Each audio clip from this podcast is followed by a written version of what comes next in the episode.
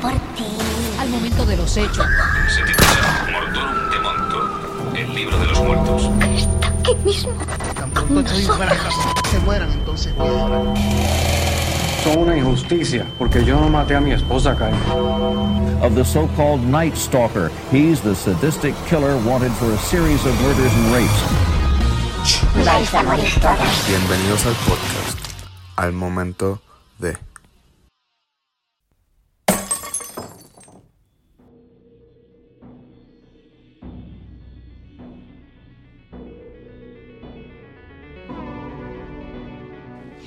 es la que hay mi gente, saludos y bienvenidos al episodio 39 de Al Momento de Podcast, el mejor podcast de True Crime en español y un podcast sin miedo. Sin miedo porque hoy viene un tema bien controversial, viene un tema que es uno de los que está allá afuera con más teoría de conspiración, ¿sabes? Sin, sin duda, este es uno de ellos. Eh, Mano, y por eso es un podcast sin miedo, ¿sabes? Es cero miedo. Eh, porque no voy a entrar en lo que son las teorías de conspiración, pero de verdad que este podcast está acompañado hoy de muchas de ellas. Primero que nada, quiero darle la bienvenida a todas las personas que nos están escuchando por primera vez en el podcast.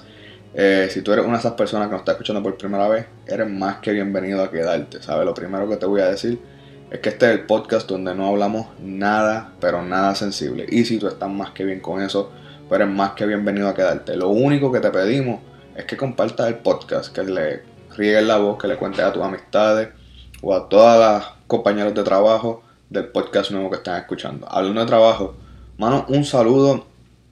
Eh, una chica que se me escapa el nombre ahora mismo que me dijo, tan pronto llega el trabajo ya estaban escuchando el podcast.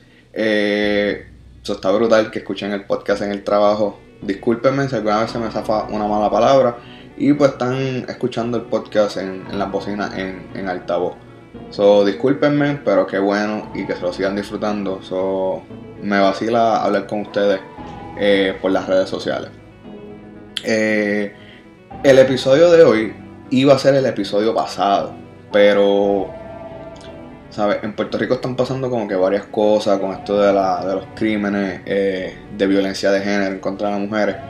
Y, mano, pues yo obviamente quería poner mi, mi grano de arena en eso, poner pues la luz de este podcast que alumbrara en las situaciones eh, donde de verdad necesitan que se, que se esté hablando. Y en ninguna escala me quiero comparar con el episodio de hoy, pero es básicamente eh, lo que esta persona que yo voy a hablar hoy hacía. Usaba su, su foco para de verdad llevarlo a donde de verdad necesitaban el mundo ver las situaciones que estaban pasando. Y, ¿sabes? De nuevo, a ninguna escala eh, este podcast es igual. Pero por eso es que yo decidí hacer aquel episodio la semana pasada. So, este es el episodio del que yo les dije que me encontró a mí. Y, les voy a explicar más o menos qué fue lo que pasó. Ustedes se acuerdan que hacen como, wow, hacen ya como cuatro meses, pues yo estaba en Europa. Estuve haciendo un viaje por Europa con mi familia.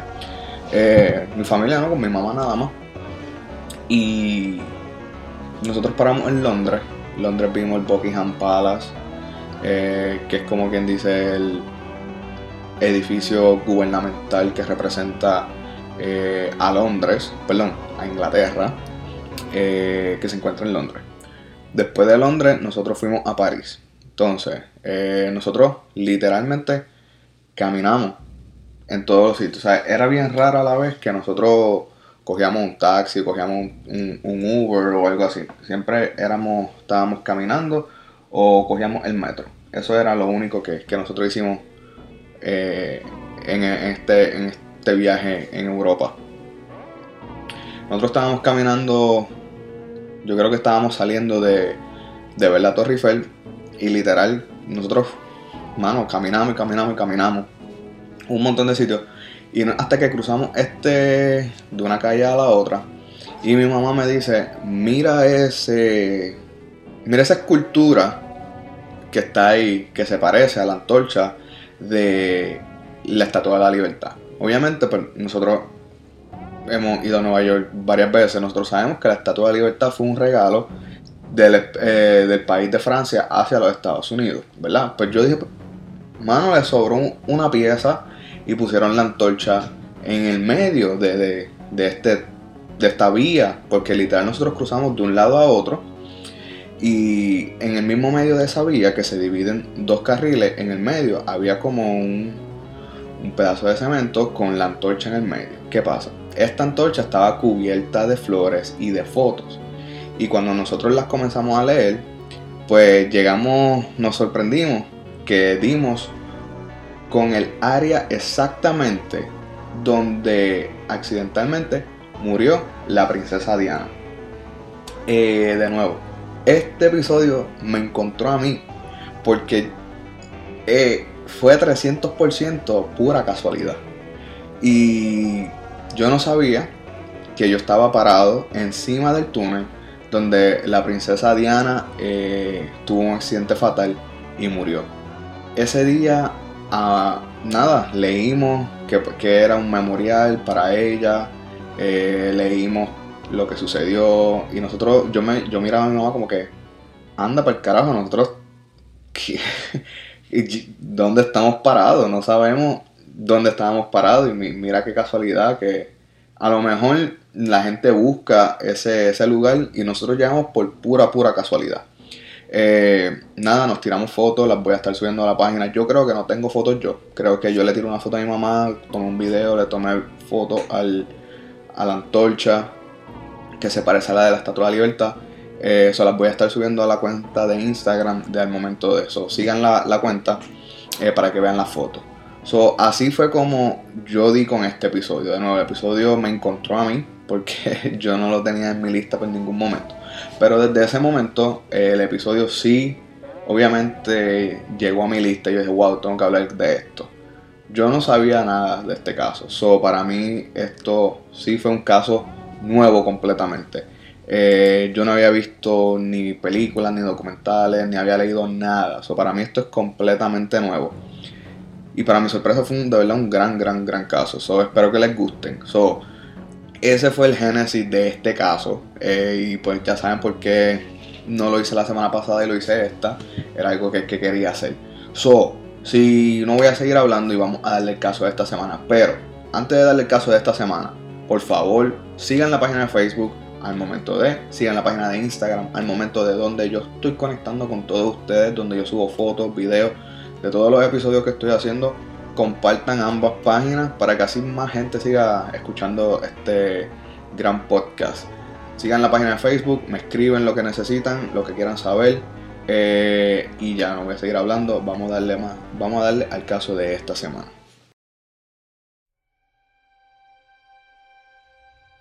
So, esta historia comienza así. Eh, tiene de todo, de verdad. Esta historia tiene de todo. Tiene cuentos de hadas, tiene tragedia, tiene secretos, conspiraciones. Y pues como yo siempre he dicho, a mí no me gusta hacer casos que tengan teoría de conspiración porque como que no le doy a ustedes eh, un final completo. Se queda como que un final abierto, ¿verdad?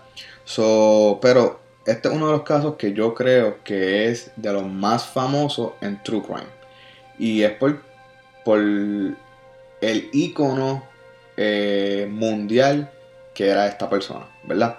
So, Diana Frances Spencer nació en el seno de una familia perteneciente a la aristocracia británica, la hija menor del matrimonio formado por Lord John Spencer, conde de Spencer, y su primera esposa, la honorable Frances Ruth Burke. Eh, Diana nació en Park House, South St. Brigham, en el norte de Inglaterra, el 1 de julio de 1961 a las 6 y 47 de la tarde. Esta fue bautizada en la iglesia Santa María Magdalena. Fue la tercera hija de la familia Spencer, precedida por su hermano, eh, la Lady Sarah Spencer, la mayor, eh, Jane Spencer, John Spencer, después venía Diana, y el menor, Charles Spencer. Las dos abuelas de Diana, por parte de madre y parte de padre, en un momento fueron damas de la reina Isabel, la reina madre. ¿verdad? A pesar de los cinco hijos, ninguno de los padres mostraron ningún tipo de amor paternal. Eh, los hijos casi todos se criaron con sirvientes o con las nanas. Y ya de adulto, todos los niños aseguran que sus padres, madre o el padre, en ningún momento mostró ningún tipo de afecto paternal. So, ningún momento estos dos personas, los Spencers, le dijeron te amo a sus hijos. Ni eso. So, los padres vivían tan separados de sus hijos que estos cuando se divorciaron en el 1996, perdón, en 1969, eh, su de este matrimonio tóxico en el que ellos vivían, los hijos Spencers, los, o sea, los hermanos de Diana y Diana, se enteraron de la noticia por los periódicos. O sea, los periódicos fueron los que le llevaron la noticia a los hijos. Así de, separada era esta familia, ¿ok?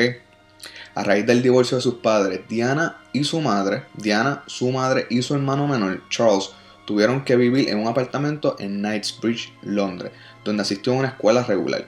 Su madre fue demandada por la custodia de sus hijos y el tribunal le otorgó la custodia de Diana y su hermano a su padre. En 1976, John Spencer se casó con Ryan McCoverdale, la hija única del de la novelista romántica perdón, Barbara Cartland. Durante ese tiempo, Diana viajó por todo el país compartiendo tiempo con su padre y con su madre en la isla de Sale, frente a la costa occidental de Escocia.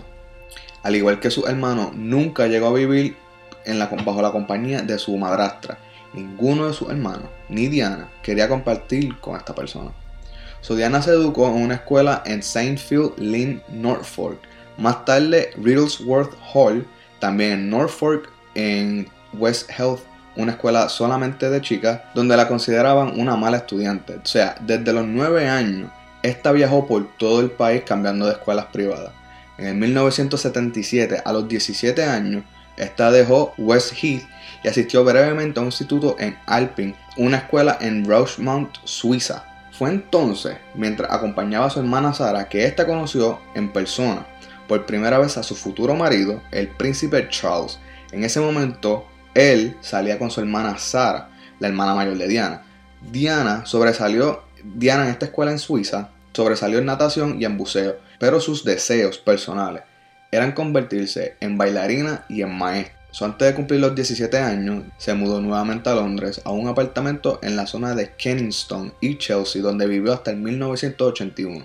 Cuando cumplió la mayoría de edad, en vez de hacer lo que yo creo que cualquier joven con dinero y con una fortuna haría, viajar, darse la super vida de fiesta, a lo mejor compartir con la misma gente de su clase social, Diana simplemente cogió un apartamento y se fue a dar clase. Se fue de maestra, que era honestamente lo que ella quería hacer.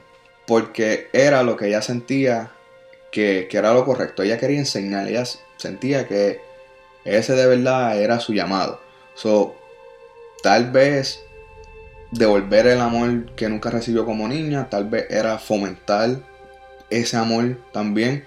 Eh, pero en vez de hacer lo que cualquier otra persona con su estatus social, con, el dinero que tenía, ella simplemente se, fue a dar clases. So, vivió una vida bastante sencilla. Esa era su vida como Diana Spencer, la hija de una familia de dinero, aristócrata, pero Diana no era parte todavía de la familia real, o sea, de Inglaterra. So, hasta ahora, ella simplemente nació en una familia de dinero con un título pero no, no tienen ningún vínculo con royalty, o sea, con la realeza todavía.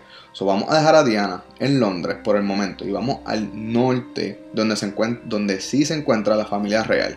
La monarquía dirigida por la reina Isabel II y el título correcto para llamarla es Su Majestad la Reina. Esta estaba presionando al heredero del trono. Eh, yo estoy hablando con tantos títulos y siento que estoy contando la novela de Game of Thrones o algo así. Esta estaba presionando a su hijo, el heredero al trono, Charles, el príncipe de Wales, o en español, el príncipe de Gales, que necesitaba casarse y procrear los herederos para el reino de Inglaterra. So, es lo que vemos en las películas. Estas familias quieren mantener su linaje a través de los tiempos y que nadie más venga a quitarle eh, lo que ellos han creado, lo, por lo que ellos han peleado. Esta señora fue a la guerra, ¿ok?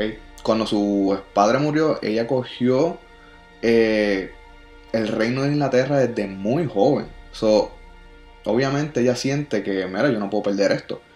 Y tú, Charles, tienes que tener un heredero. Porque si ella muere, no hay reino. Entonces, quiero hacer un paréntesis. Los reyes de Inglaterra, ellos no. Como, no es como lo vemos en las películas o en las series que ellos tienen el último voto. No, pero sí. Porque el sistema gubernamental actual de Inglaterra tienen un presidente o un prime minister, ¿verdad?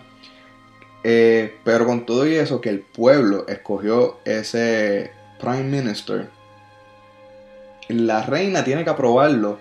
So, aunque el pueblo haya votado y decir, yo quiero a esta persona, si la reina dice, mira, yo no lo quiero por más votos que tú hayas tenido, tienen que buscar a otra persona. El, el sistema de gobierno saca un fondo de dinero para dárselo a la reina. Eso es un sistema súper arcaico, honestamente, pero ellos les gusta eso. Y les gusta eso porque tienen la decisión de votar en contra. Y vamos a llegar a eso más ahorita.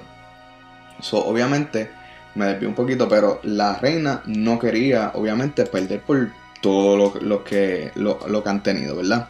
Pero Charles estaba.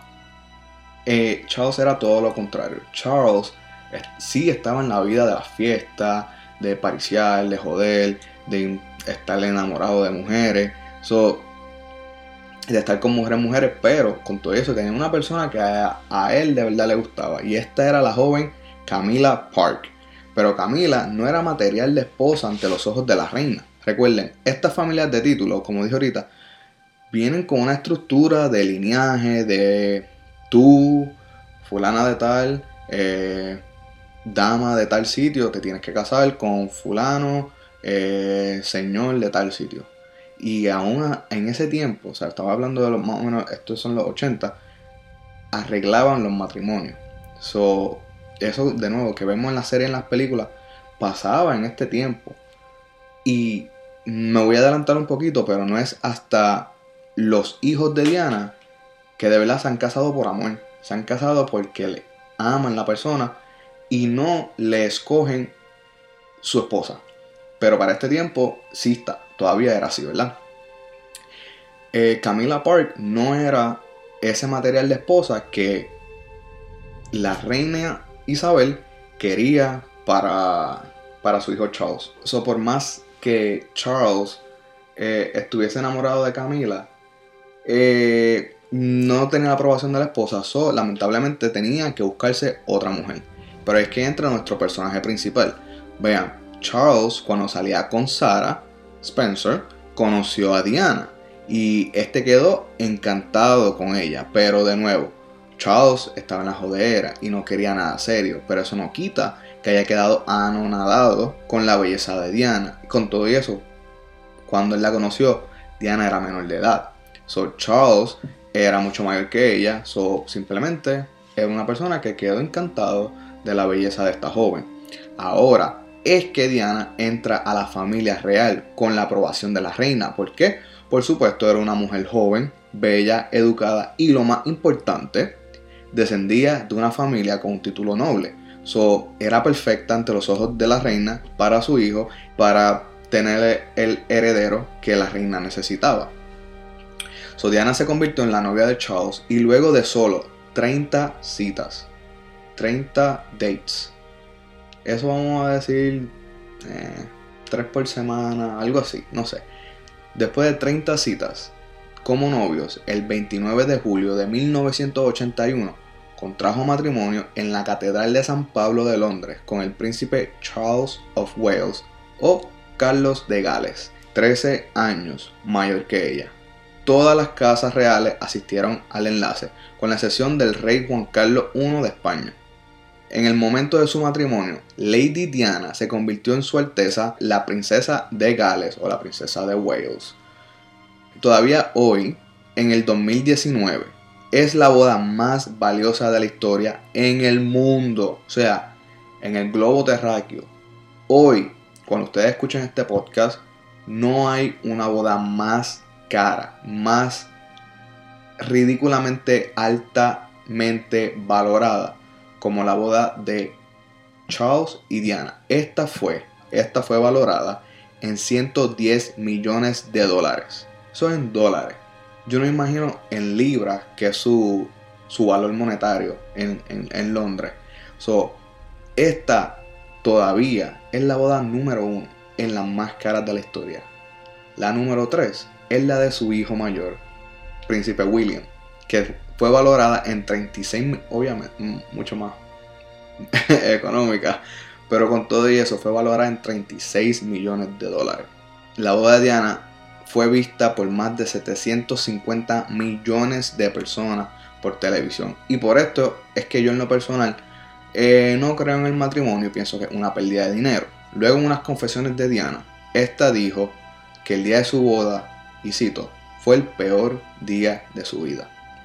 A partir de ese entonces, varias cosas comenzaron a suceder. Charles y Camila, estos continuaron su romance a la espalda de sus respectivos esposos, porque Camila se casó primero que Charles, ¿ok? So cuando Charles se casa, estos todavía llevaban a cabo su, su infidelidad, ¿ok? So Diana luego se entera del romance que Charles tiene fuera del matrimonio, pero a pesar de ser una joven, supo manejar su imagen para su trabajo fuera de la familia real.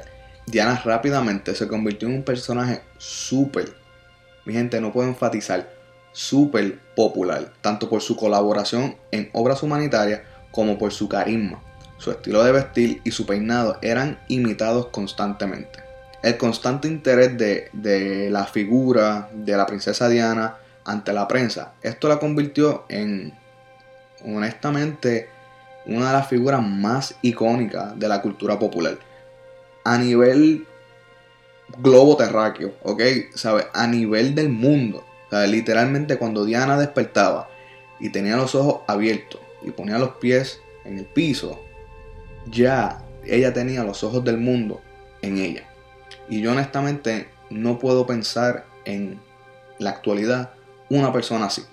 Porque digamos que en México hay una persona así. Ok, es en México. Yo no sé quién sea. Digamos que acá en América, en Norteamérica, hay una persona así. A mí se me ocurre mucho Kanye West. Súper perseguido por paparazzi. Algo así. Esa es la única persona que a mí se me ocurre acá. Pero en India, ¿saben quién es Kanye West? ¿Saben que, la, la prensa y los paparazzi lo persiguen de esa manera? Diana, en todos los países que iba, era aglomerada, ¿sabes? Era abacorada por la prensa y no solamente por la prensa, por paparazzi, freelancers, gente quería ver lo que hacía la princesa, ¿ok? So, en 1982, eh, a solo de un año de su matrimonio, la, la infidelidad de Charles continuaba y dentro de la familia real era un total pero honestamente a nadie le importaba el estatus o los problemas del matrimonio. Y aquí viene una parte inesperada en la personalidad de Diana, para mí. Eh, esta comenzó a amenazar a Charles con suicidarse por la cantidad de problemas que tenía y esta eh, continuaba siendo ignorada. Un día, Diana se lanzó del tope de las escaleras con la intención de quitarse la vida. Todos, todos los que estaban allí en la casa fueron a socorrerla, incluyendo a la reina madre, lo, dije bien, a la madre reina, su alteza, eh, a ayudarla. Y su esposo, el príncipe Charles, continuó con su día como si nada hubiese pasado. A sus 20 años de edad, Diana trajo al mundo al heredero del trono que la reina deseaba, el príncipe William. Ese fue el primero que se casó. So, eh, aunque suene un poco cruel lo que yo voy a decir, en este momento ya Diana había hecho su labor para la familia real. So, ya Diana no le importaba a nadie dentro de esa casa, ¿ok? So, ya esta familia eh, de reyes ya tenían lo que necesitaban. So, si antes Diana no le importaba, ahora menos les va a importar. Con sus problemas matrimoniales siendo ignorado, se volvió bulímica, pero este icono mundial ante las cámaras presentaba estar todo bien, ¿sabes? Para él, fuera de la casa, no pasaba nada ante los ojos de la gente. Dentro de la casa era un infierno, ¿ok? Eh, Charles y Camila continuaban feliz en su aventura amorosa. Así que Diana decidió hacer lo mismo. Esta decidió también tener una aventura y en mi opinión este es el primer ataque en contra de la familia real por parte de Diana. La princesa comenzó a tener una relación con un militar llamado James Hewitt y hubieron especulaciones de que este pudiera ser el padre del príncipe Harry. El príncipe Harry es el menor, el último en casarse. Eh, porque durante esta aventura, Diana quedó embarazada de su segundo hijo a los 23 años. Eh, Harry fue el último en casarse el año pasado con la actriz norteamericana Meghan Markle. Aquí viene algo bien bonito que todavía nosotros podemos apreciar de Diana. Diana le inculcó una magnífica educación a sus hijos, unos valores humanistas grandísimos. Y con ello, ella realizó muchas actividades que no eran típicas de la monarquía. Y esto fue con la firme determinación de que ellos tuvieran una infancia como cualquier otro niño que no perteneciera a ese estatus. Esta los llevó a, a restaurantes de comida rápida, a parques temáticos, eh, los llevaba a centros a que ayudaran, ¿sabes? Estas se enfocó en que sus hijos no crecieran con la mentalidad de que tengo todo en el mundo y no tengo que hacer nada. No. Diana hizo todo lo posible porque sus hijos, en contra de su esposo, porque Charles no pensaba igual, ella quería que sus hijos supieran que ayudar es bueno. ¿Sabes? Simplemente todo lo que ella hizo para ser amada en el mundo, ella se encargó de que sus hijos lo hicieran. Y le funcionó porque sus hijos son súper respetados y queridos. Ambos con una carrera militar impecable como si fueran cualquier tipo de persona sin ningún título. Ella sí logró inculcar en sus hijos lo que era ser una persona normal, sin ningún tipo de realeza, sin ningún tipo de título. en el 1995, Diana ofreció a la cadena pública BBC una de las entrevistas más famosas del Reino Unido todavía. En ella admitió pública y sinceramente la práctica de bulimia y las autolesiones y el hecho de que era víctima de acoso diario por fotógrafos, paparazzi y periodistas. También se refirió al escaso apoyo que recibía de la familia real y a sus propias infidelidades y al hecho en que el heredero del trono, su esposo, también cometió adulterio con su antiguo amor. Obviamente se estaba refiriendo a Camila Parker, la persona con la que Charles por siempre tuvo su, aventura. Eh, después de la entrevista, esta propuso un concepto diferente a la monarquía. Y esa actitud le nació o le dieron el gran apodo de la princesa del pueblo. Y así continuaba ella, desde adentro de la familia, continuaba los ataques contra la familia real. Esto que ella estaba haciendo, eh, yo no sé si fue una estrategia de publicidad, si hubo alguien detrás de ella diciéndole tienes que hacer esto. Pero el propósito de todo esto que ella estaba haciendo de esta entrevista era para ganarse el pueblo, ganarse el público, porque honestamente Diana quería divorciarse. Y ella lo quería hacer luciendo bien. Y honestamente, ella dijo la verdad en todo momento. Pero nosotros hoy en día sabemos lo horrible que es el juzgar y la percepción y todo eso. Pues imagínense, a lo mejor en el 95, a lo mejor ella estaba buscando una manera limpia de me voy a divorciar y no quiero ese backlash, ese, esa represalia de que cualquier tipo de cosa que quieran decirle de ella. Pero Diana vuelve a tener otro amante, esta vez su guardaespaldas, con el cual ella dice nunca haber tenido ningún tipo de relación, pero este fue despedido por el príncipe Charles y al terminar su labor saliendo del Buckingham Palace, este murió en un accidente de motoras, pero Diana y Charles se encontraban de camino a Francia para el Festival de Cine Cannes. Los problemas en este matrimonio nunca, nunca cesaron, ¿sabes? Continuaban. Diana era una infeliz y yo pienso que siempre fue infeliz porque tuvo una niñez fuerte, donde no hubo ningún tipo de amor en su hogar. Y luego cuando decide casarse, eh, también era muy joven, ¿sabes? Ella era casi, fue casi legal cuando se casó. So, vuelve y se casa. Tiene un, yo creo que el sueño de hadas de cualquier persona, persona no, cualquier mujer, eh, casarse con un príncipe. Eh, y es también otro infierno. So, Diana honestamente nunca fue una persona feliz. So, so, los problemas fueron escalando cada vez y cada vez eran más públicos. Ya Diana tenía el público de su lado. Así que por orden directa de la reina, esta terminó el divorcio el 28 de agosto de 1996. Esta situación o este divorcio privó a la princesa de su categoría o de su título. A ella no le importaba su título. Esto de princesa, a ella no le importaba. Luego del divorcio, Charles se casó de inmediato con Camila Parker. So, el título a ella no le importaba. Ella, lo único que la hacía feliz, honestamente, era ayudar. Ella lo estaba haciendo desde que se mudó a Londres a los 18. Eso era el único momento grato de ella, de felicidad para ella, ¿sabes?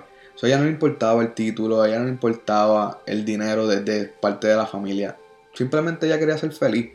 Y, y no lo tuvo como niña, no lo tuvo como esposa tampoco. Pero Diana continuó su labor comunitario y pelea por la mejora de la calidad de vida para los más necesitados alrededor del mundo. Tanto así que cambiaron leyes por ella.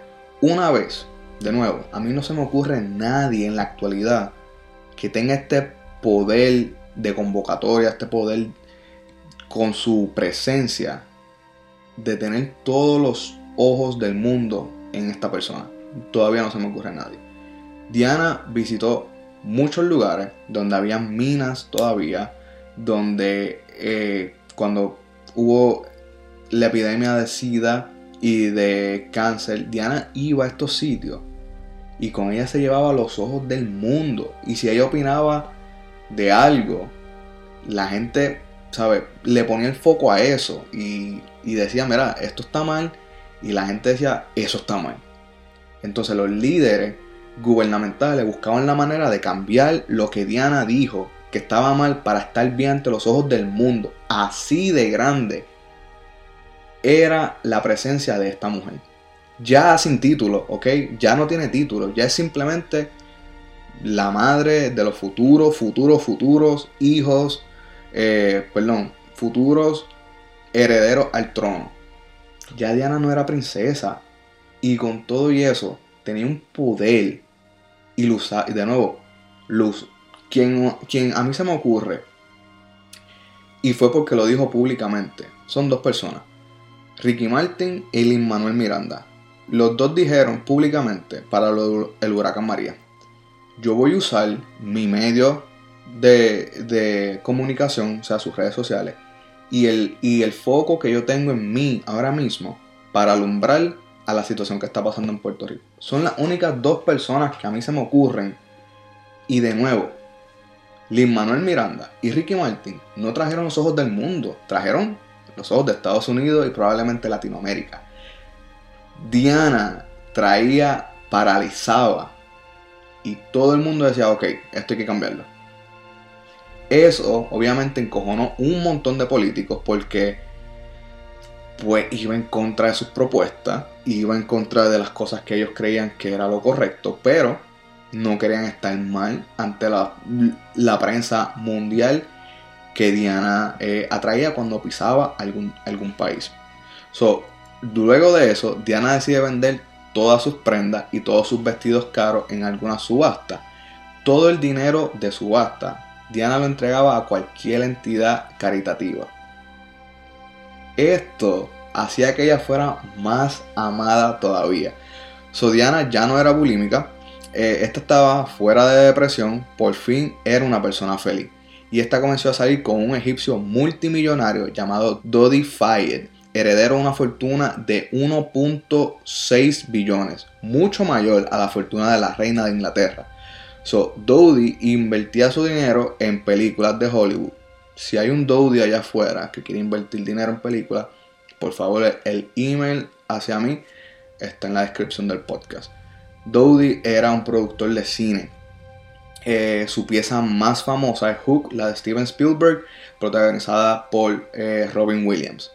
Y este era más que feliz en ayudar a Diana en sus esfuerzos sociales. Honestamente estaban bastante enamorados. Algo que afectaba directamente a la familia real, porque Dodie era musulmán y había la posibilidad de que Diana quedara embarazada de Dodie, lo que los herederos William y Harry iban a tener un medio hermano de otra religión y eso era inaceptable y eso era una bofeta en la cara para la reina Isabel II. So, Diana, cuando Diana está saliendo con Dodie es cuando hay muchas fotos de ella en esta parte de su vida, porque aquí está, está saliendo, aquí es donde pasa la foto icónica de ella sentada en el trampolín del yate, eh, una foto que yo creo que ganó el Pulitzer, mentira, pero estoy exagerando, pero es una foto bien icónica, el mejor momento de su vida, ¿ok? Honestamente, y yo hasta me alegro, por fin ella era feliz, por fin ella tenía una persona que aunque fuera de otra religión, a ella no le importaba. Miren lo abierta que era su mentalidad para ese entonces. ¿Sabes? Que ella veía el amor sin límite. No importa el color, porque todo era una persona de una tez diferente a la de ella. Diana era literalmente princesa, lo que, la, lo que la sociedad dice que es una princesa blanca o azul es rubia. Todo era una persona trigueña de otro país, de otra religión. Y ella no importaba, ella estaba enamorada de este hombre. Y él también de ella. Obviamente, Dodi tenía una cuenta bancaria que parecía un número de teléfono. Pero, como quiera, ¿sabes? Eh, era amor lo que ella necesitaba. Y sin, sin ella recibirlo antes de Dodi, eso era lo que ella entregaba. Amor, mira, está pasando esto, hay gente muriendo. Y Diana, daba la cara, las cosas cesaban. So, ese era el impacto cultural en la sociedad de, Diana, ¿ok? So Diana, eh, honestamente quería comenzar a hablar más, no sé por qué, pero quería comenzar a hablar más de las cosas que estaban pasando dentro de la casa. Pero Diana le temía un poco hablar en público. So, esta decidió grabarse para practicar conversar ante cámaras, ¿verdad? Y todo lo que Diana practicó frente a cámaras fueron todos los secretos de la familia real. So, esté bien o esté mal, en cualquier sistema de gobierno, eso que ella hizo se llama traición. Y en todos los sistemas de gobierno, la traición es un crimen, ¿ok? Durante la Revolución Francesa, la traición se pagaba con la guillotina, ¿ok? Antes, en los 60, la traición era súper, súper eh, castigable. Era lo peor que tú le podías hacer al Estado, era traicionarlo. So, vean, vean como ustedes lo quieran ver. Si ella lo hizo bien o lo hizo mal. Eh, el gobierno de Inglaterra está viendo esto como traición. Y punto, ¿ok? Al finalizar de estos videos, Diana le confesó en una carta a su mayordomo y al padre de Dodi, su novio, Mohammed Al-Fayed, eh, que creía que su ex esposo Charles la iba a asesinar en un accidente de auto. Y esa carta está en las redes, esa carta está en el internet, pero el nombre de Charles está completamente tapado en negro. Pero está disponible por si ustedes la quieren buscar. A pesar de todo su trabajo, que venía acompañado de paparazzi, cámaras y periodistas, ya ella estaba cansada del escrutinio que ella está viviendo desde que se casó, desde, desde la boda. Ella vivía al frente de cámara. Y obviamente son cosas que venían con su trabajo y con su personalidad. Pero ella ya estaba comenzando a disfrutar su vida privada con Dodie. Y cumplir con su labor también. Pero ya habían veces donde ella daba la cara, hacía su labor y luego se iba. Y hay fotos donde ella dice a los periodistas, mira por favor, ya no tomen más fotos, dame espacio. So, este escrutinio, ya en este momento Diana tiene 36 años, en este escrutinio, eh, ya ya honestamente estaba cansada. Y tratar de esconderse de las cámaras era algo casi imposible. So, el 31 de agosto, la pareja Diana y Dodie se encontraban en el Hotel Ritz en París Cuando una manada de paparazzi y periodistas que se encontraban en la entrada del hotel esperando a que la pareja hiciera su salida, eh, el guardaespaldas de Dowdy sacó a la pareja por la parte posterior del hotel sin que nadie se percatara. Los montó en un Mercedes-Benz que ya tenía el conductor Henry Paul listo para llevarlo a su destino final. Unos pocos paparazzi se percataron de esta movida y decidieron perseguir a Diana y a Dowdy por las calles de París. Ok, esa es la parte donde yo digo que esto es mentira, porque yo nunca he estado en un sitio donde manejar un auto a mí me ponga tanto en tensión y me preocupe tanto como en París. Eh, cuando yo cogí unos taxis en París, eh, parecía estar literalmente en alguna montaña rusa. Era, si en Puerto Rico dicen que nosotros guiamos peores, no se preocupen porque es mentira. En, París guían 30 veces peor. ¿Sabe? En París no hay líneas que separen las vías de la carretera. So, eso significa que todo el mundo va por donde les dé la gana.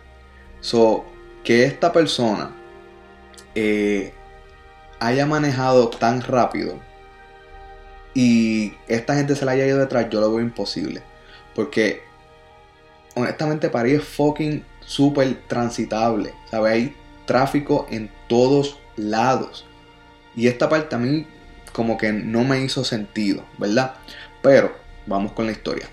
Henry Paul manejó una alta velocidad para perder a los paparazzi que la seguían hasta que entraron al túnel de Alma, donde el vehículo perdió el control e impactó una columna de cemento que sostiene al túnel.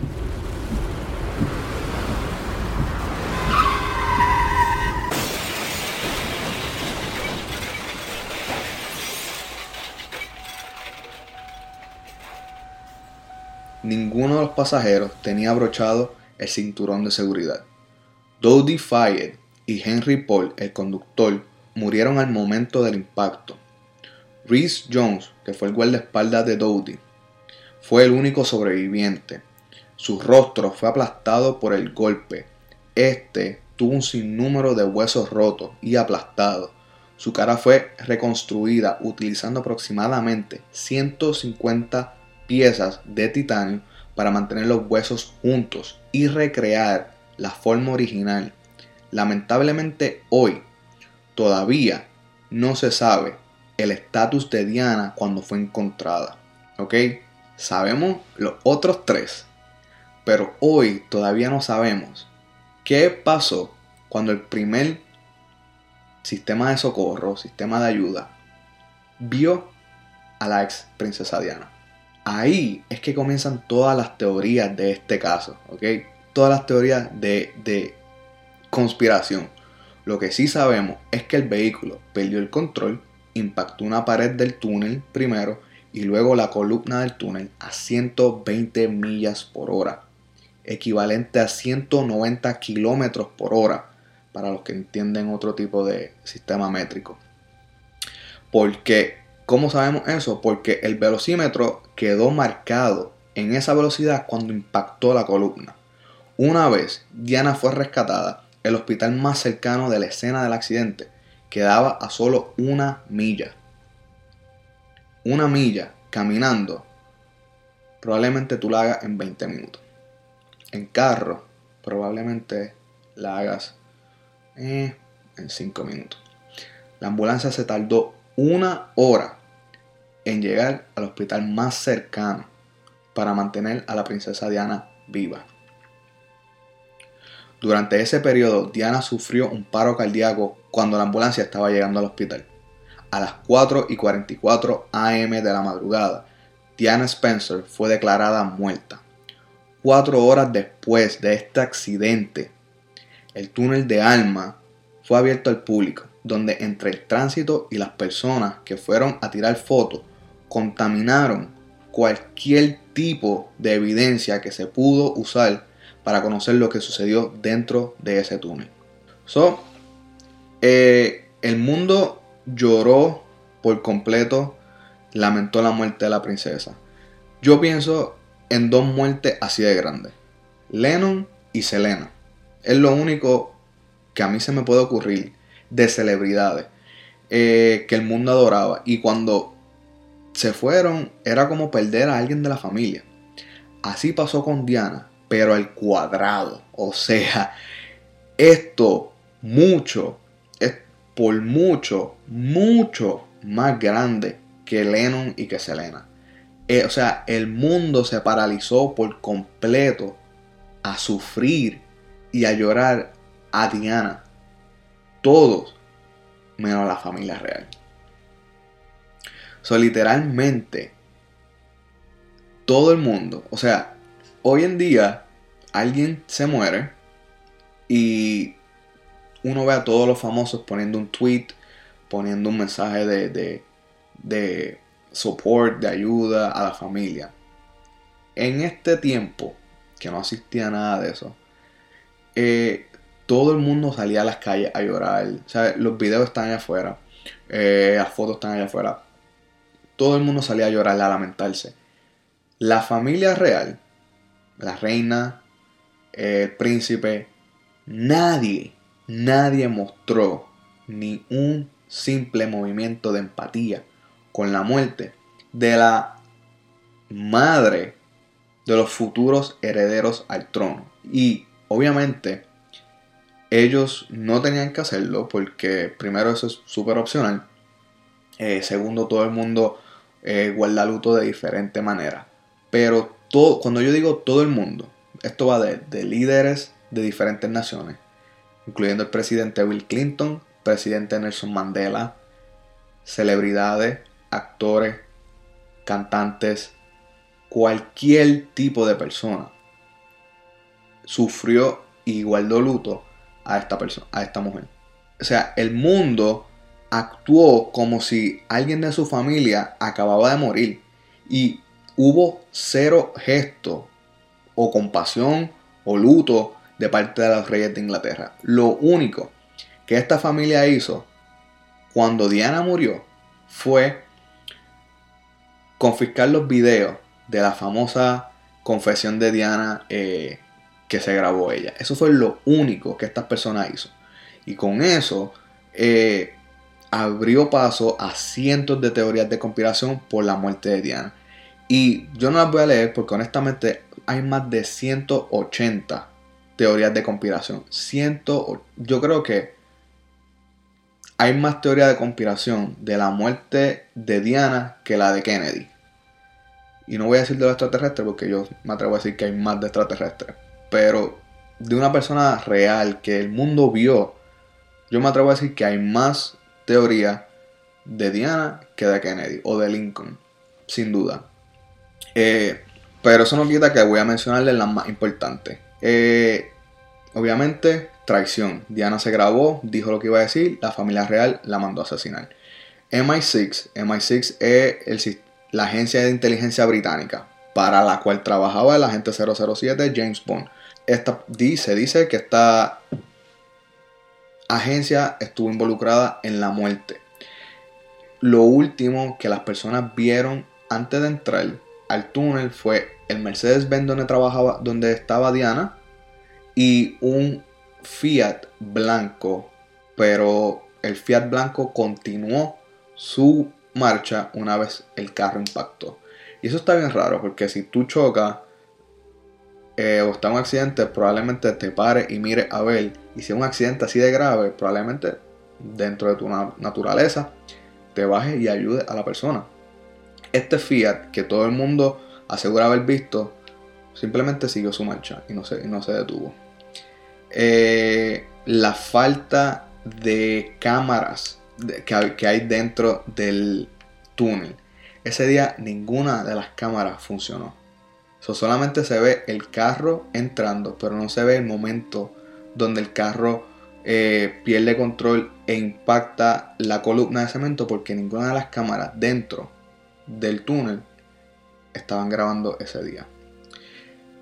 La próxima teoría es que los... No es una teoría, esto es algo real. Eh, pero aquí va, va algo real con la teoría. Lo real que pasó es que ninguno de los sistemas de seguro, o sea, de cinturones, funcionaba en el Mercedes-Benz. la teoría, pues obviamente es que fueron, eh, eh, hubo sabotaje en eso. Otro dato del Mercedes-Benz, ese Mercedes-Benz fue robado. So, Diana honestamente se montó en un vehículo que no sabía que había sido robado. Henry Paul eh, fue la persona que estaba manejando. Henry Paul primero se dice que tuvo que estaba manejando bajo el efecto de, de alcohol. La autopsia del reveló que tenía un 120% de contaminación en su sistema de monóxido de carbono. Eso es imposible. Porque si tú tuvieses un 120% de monóxido de carbono en tu sistema, primero te vas a marear, segundo vas a vomitar, tercero no puedes manejar porque no vas a estar consciente. O sea, ese es el nivel de cuando las personas se suicidan en los garajes y prenden el carro para inhalar el monóxido de carbono. Eso es lo que pasa. Tienes ese alto nivel de monóxido de carbono en tu sistema porque decidiste suicidarte de esta manera. Ese fue el nivel que se registró eh, de monóxido de carbono en el sistema del conductor Henry Paul. So Henry Paul literalmente no podía ni caminar, mucho menos manejar a 120 millas por hora para salir huyendo de unos paparazzi que la estaban persiguiendo. Pero esas son las teorías, mi gente. Ustedes lleguen a sus propias conclusiones allá afuera. Así que el pueblo comenzó a atacar a la familia real por dichas acciones. Y no fue hasta unas votaciones preliminares que Inglaterra votó que de 3 de cada 4 personas votarían en contra de la monarquía, haciendo que la nación de Inglaterra fuera una libre de reyes. Ese fue el jaque mate. Ahí sí fue que la familia real decidió hablar, decidió dar la cara porque su reinado se vio en peligro. A pesar de que todavía hay reyes, es una decisión del pueblo para ellos. Eh, el 6 de septiembre Diana tuvo su funeral, donde cientos de celebridades asistieron, desde Steven Spielberg, Tom Hanks, que es mi actor favorito, Elton John y varios líderes de otras naciones. Más de, 1200, más de 2.200 personas asistieron a su funeral. Más de 32.7 millones lo vieron en el Reino Unido solamente, o sea, Escocia, Irlanda y Inglaterra. Más de 2.8 billones de personas lo vieron por televisión, haciéndolo el evento más televisado en la nación de Inglaterra hasta el sol de hoy. La princesa Diana fue enterrada en la isla de Antwerp, un, una isla privada de la casa de su familia, los Spencers. El entierro, hubo un entierro privado luego del funeral público. La propiedad es la principal atracción turística para aquellos que desean conocer más de la princesa Diana, aunque hay muchos otros monumentos conmemorativos para ella, como eh, una fuente en Hyde Park en Londres, jardines de Buckingham, que yo pasé por ellos también, eh, y la antorcha eh, que está en París, por la cual yo me encontré.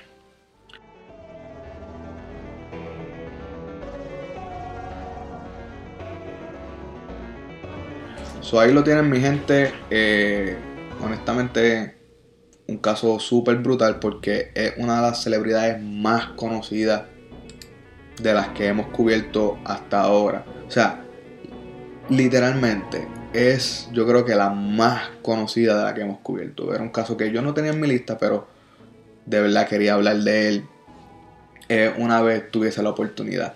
So, espero que les haya gustado. Eh, la fuente de esto fueron varios documentales que hay en YouTube y la película The Queen. Eh, hay miles de documentales. Hay un documental creado por, la, por el papá de, de el señor Mohammed Al-Afayed, que fue baneado en Londres porque este, era simplemente esta persona especulando todas las teorías que están allá afuera de conspiración. Y este documental nadie lo podía ver en Londres. Está en YouTube si lo quieren ver. Pero esta persona de nuevo tiene los billones para hacer este tipo de documental.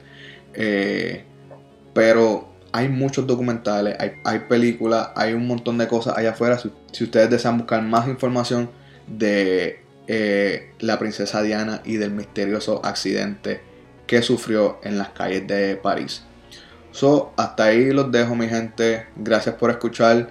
Nos vemos la semana que viene en otro episodio de Al Momento de el mejor podcast de Truco en español. Síganos en Facebook y en Instagram.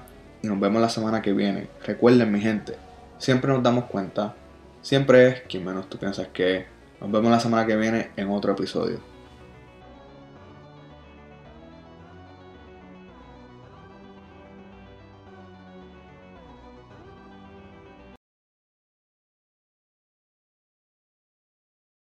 Oliver, tengo que grabar.